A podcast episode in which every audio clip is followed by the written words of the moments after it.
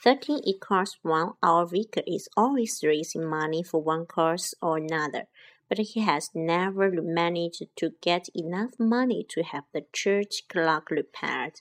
The big clock which used to strike the hours day and night was damaged many years ago and has been silent ever since. One night, however, our vicar woke up with a start. The clock was striking the hours.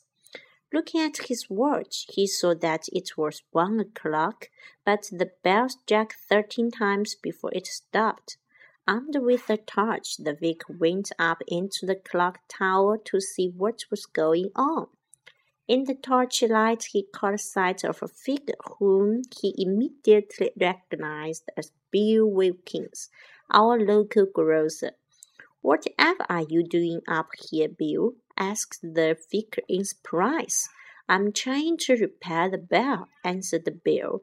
I've been coming up here night after night for weeks now. You see, I was hoping to give you a surprise. You certainly did give me a surprise, said the vicar. You've probably woken up everyone in the village as well. Still, I'm glad the bell is working again. That's the trouble, vicar, answered the Bill.